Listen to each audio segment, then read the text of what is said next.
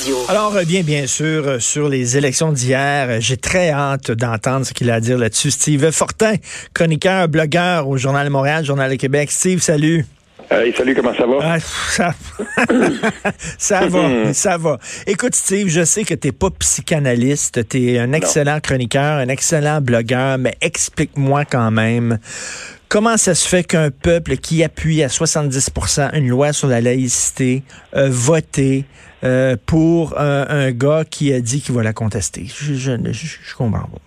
Ben, c'est pourtant facile à voir ce qui s'est passé, Richard. Euh, on voit que euh, là où euh, le taux d'approbation de la loi 21 est le plus bas, c'est-à-dire euh, à Montréal surtout et, et, autour, ben les gens dans ce coin-là, quand on regarde la map du Canada aujourd'hui puis la map du Québec, là, on se rend compte que ce pays-là est miné par des divisions internes qui sont assez spectaculaires. Mmh. tu sais, moi j'ai mon, mon, ami Brian Breguet, tout close to call, il, il, sort des maps comme ça où il met rien d'autre que des couleurs. Quand on regarde ça, là, je, je l'ai agrandi ce matin pour voir vraiment partout, ce pays-là est miné par des par, par des grandes divisions, les, divisions entre les villes puis euh, les, les, campagnes, si on veut, ou les régions, puis des divisions aussi euh, entre grandes régions. Et ça va être très difficile de, de, de, de faire l'unification de ces gens-là parce que là, on a des, des, des pans entiers de ce de, de, de ce pays-là qui voient les choses de façon diamétralement opposée. Et c'est ce qui s'est passé au Québec, Richard. Euh, euh moi, ce que je vois là, c'est Montréal qui inexorablement là, se sépare toujours un petit peu plus du Québec. Et euh, c'est tu sais, j'ai regardé ce matin, là, moi, il y a des contacts que j'aime suivre, que j'aime lire, puis euh, le, le, fils de Pierre Falardeau, Jules Falardeau, le cinéaste, c'en est un, tu sais. Ça, c'est un gars qui est enraciné dans sa ville, qui est enraciné dans son quartier.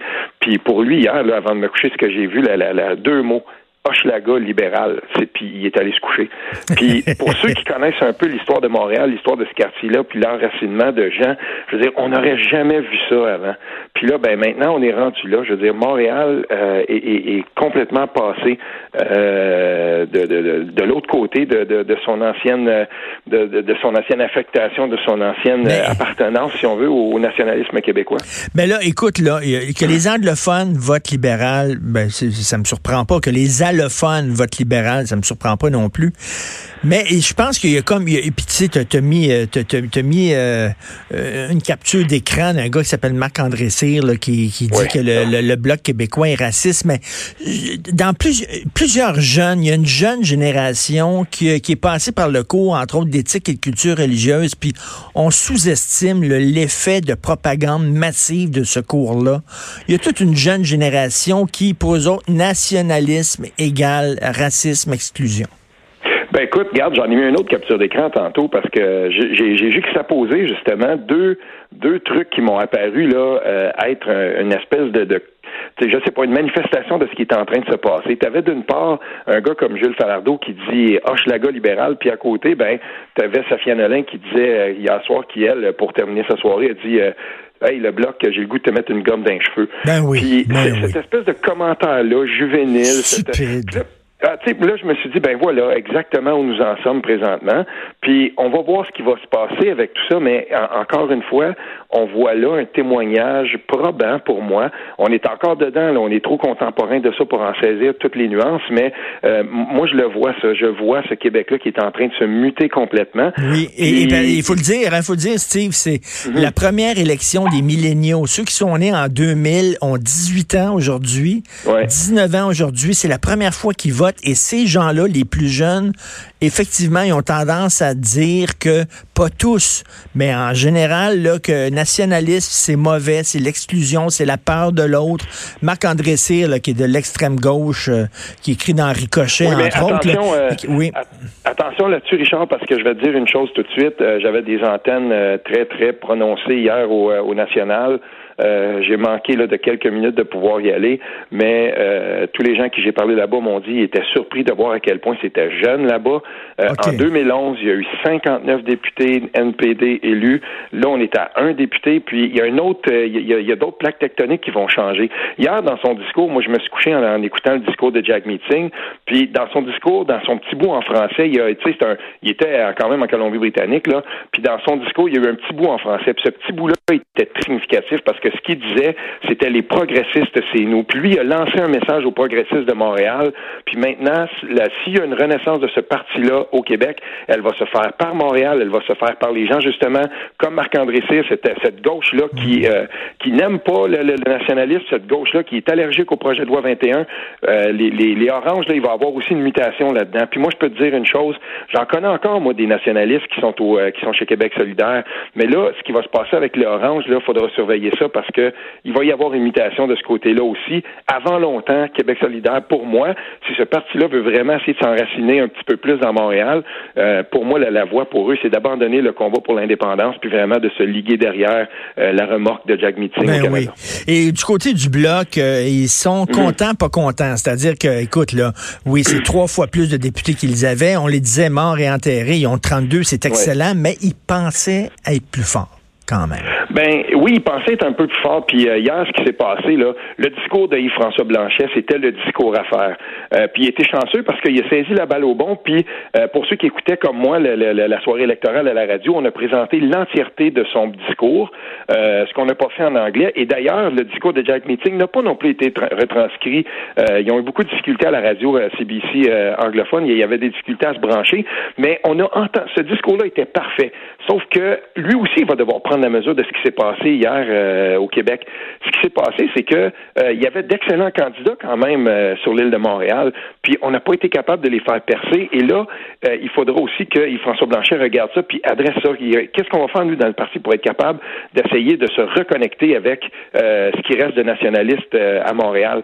Aussi, euh, les gens au, Bloc québécois étaient déçus. On, me, le murmurait euh, à l'oreille. On disait, ben, c'est un peu dommage parce qu'ils voulaient absolument euh, battre au nombre de sièges le, Parti libéral.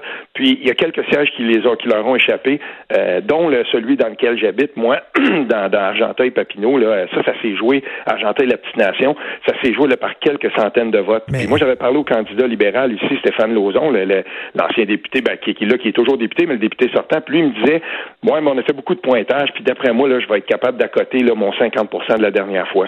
Ben, il a gagné, mais il a gagné à l'arracher par 1% Ça, je suis sûr qu'il s'en attendait pas. il y a comme ça des luttes qui ont échappé au bloc, et, c'est bien dommage, et ça, ben, on s'en mordait un peu les doigts. Est-ce que Yves-François Blanchet, bon, il peut pas dire qu'il parle au nom des Québécois ce matin, mais est-ce qu'il est peut dire qu'il parle au nom des francophones? Ben, il peut dire qu'il parle au nom de ceux euh, des, nationalistes. Euh, en tout cas, ça c'est euh, ça c'est certainement le cas. Euh, il peut aussi dire que quand il va s'en aller, tu sais, dans son discours hier, il a dit voilà, nous on va on, va être une opposition constructive, puis on va parler au nom de de, de, de, de la nation québécoise et des consensus de l'Assemblée nationale. Ces consensus de l'Assemblée nationale là, ben on doit quand même le dire, la CAC c'est pas fort non plus à Montréal. Donc on est toujours dans la même dynamique en fait. C'est que le, le et ça, je veux dire, François Legault, il pourrait pas, il pourrait pas le nier lui non plus. Donc, tu sais, on, on, on, sort pas de ça en ce moment, puis ça, ben, ça fait partie des plaques tectoniques qui sont en train de changer au Québec. Puis, à un moment donné, là, tu sais, les gens de l'Ouest, ce, matin, là, Richard, eux autres, ils se lèvent puis ils se disent, euh, euh, bon, ben, on, a le sentiment, là, encore une fois, de de, de pas avoir notre place, puis parce que quand tu regardes cette carte-là, c'est hallucinant de voir les prairies, puis de voir, là, ce, ce gros bloc bleu foncé dans les, dans les prairies, puis dans l'Ouest. Ben, ces gens-là disent, hmm. nous, on n'en a pas pour notre compte, mais à l'intérieur du, du Québec, à un moment donné, les gens de Montréal commencent à dire ça aussi. Nous, on n'en a pas pour notre compte dans le, dans le Québec parce que notre voix n'est pas bien représentée par, euh, par ce Parlement-là. Écoute, je fais une parenthèse parce qu'il y a un auditeur qui nous écoute et qui veut réagir, te dit qu'il y a des divisions au Canada. Ben, l'auditeur dit, ben, c'est ça la démocratie. Il dit, voyons donc, il faut quand même pas qu'un pays pense tout pareil. C'est normal qu'il y ait des divisions au sein d'un pays.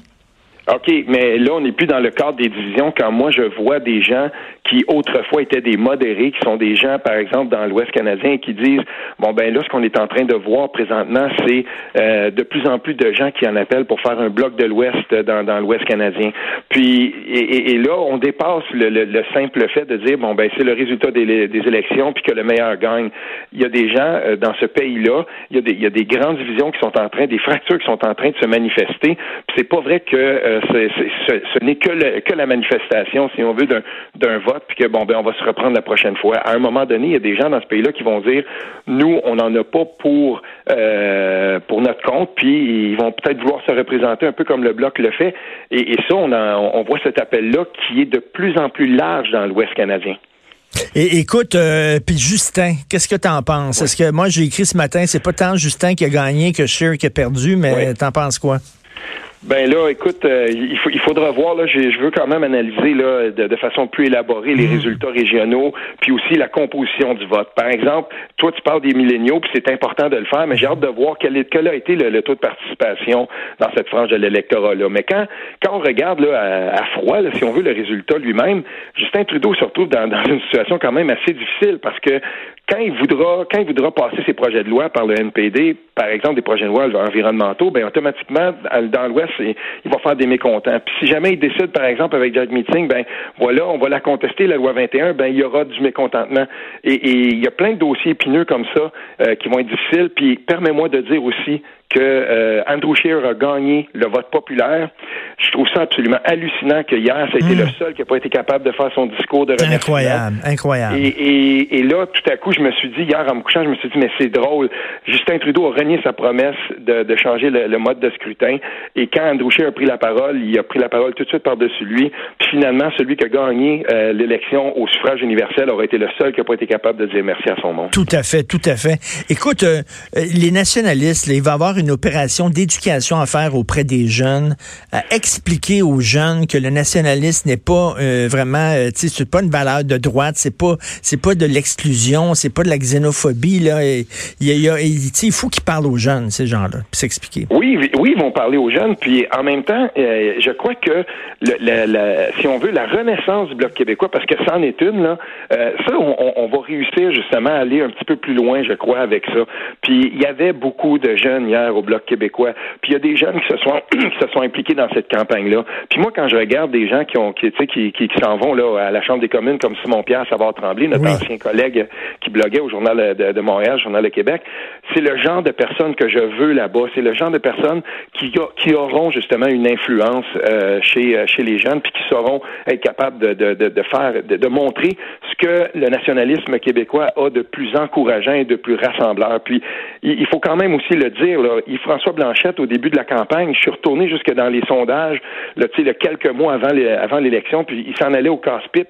Mais il y a des gens comme Stéphane Bergeron qui venait d'accepter une job quand même pas mal intéressante à Rimouski, au cégep de Rimouski. Ben, quand il s'est fait appeler, il a dit, ben, OK, je vais y aller. Puis il y en a plein comme ça, à l'intérieur, puis tous ces, gens-là qui ont dit, ben, on va embarquer dans, dans cette galère-là, puis on, on verra où est-ce que ça va nous mener. Ben, ces gens-là ont été visionnaires, puis Yves-François Blanchet a gagné son pari, même s'il n'a pas percé à Montréal, mais quand même, euh, il, a, il, a, pris ce, ce parti-là qui, souvenons-nous, était sur le bord de l'éclatement. Ben oui. Ramené à la respectabilité, ça, c'est toute une victoire pour Est-ce que tu étais surpris hier, euh, libéral minoritaire? J'ai pas été surpris, mais je vais te dire une chose. Euh, mon, mon ami Frank Graves là, euh, à Ottawa, c'est le, le, PDG de Ecos, là, quand il avait sorti ses derniers chiffres, puis il disait 158 sièges pour les libéraux, ben encore une fois, c'est lui qui avait été le plus loin dans, dans, dans sa prédiction, puis il est tombé direct dessus. Et il y a quelque chose que ce gars-là fait de bien quand il analyse les chiffres. Puis, tu sais, je veux dire, il y a des gens qui disent ouais non, je pense pas, ça va être plus proche de 130. Ben non, le vote libéral, encore une fois, a tenu. Et euh, faut le dire quand même, là, Justin Trudeau a bénéficié d'appui absolument phénoménal phénoménaux pendant la campagne. Euh, je veux dire, toute la gang du pacte au Québec, Barack Obama, ben l'ancienne, euh, son ancien ambassadeur et tout ça. Il y a une grosse machine ben quand même qui était derrière Justin Trudeau. Donc, euh, je veux dire, on a sauvé le soldat Trudeau, mais il n'est pas dans une situation quand même si, si facile que ça. Il faut le dire que le bloc, là, hein, veut dire, il n'y avait pas une scène, le bloc, là, quand même. Le, considérant l'argent qu'ils avaient, c'est toute une performance c'est hallucinant quand même parce que Yves-François Blanchet, il s'est promené, tu sais, je veux dire, en autobus, il faisait des comtés, il allait partout, mais quand il prenait la parole, et, il aura gagné cette bataille-là, cette bataille de l'image, cette bataille de euh, du discours. À toutes les fois qu'il prenait la parole, c'était clair, c'était concis, euh, c'était vraiment le plus éloquent des chefs.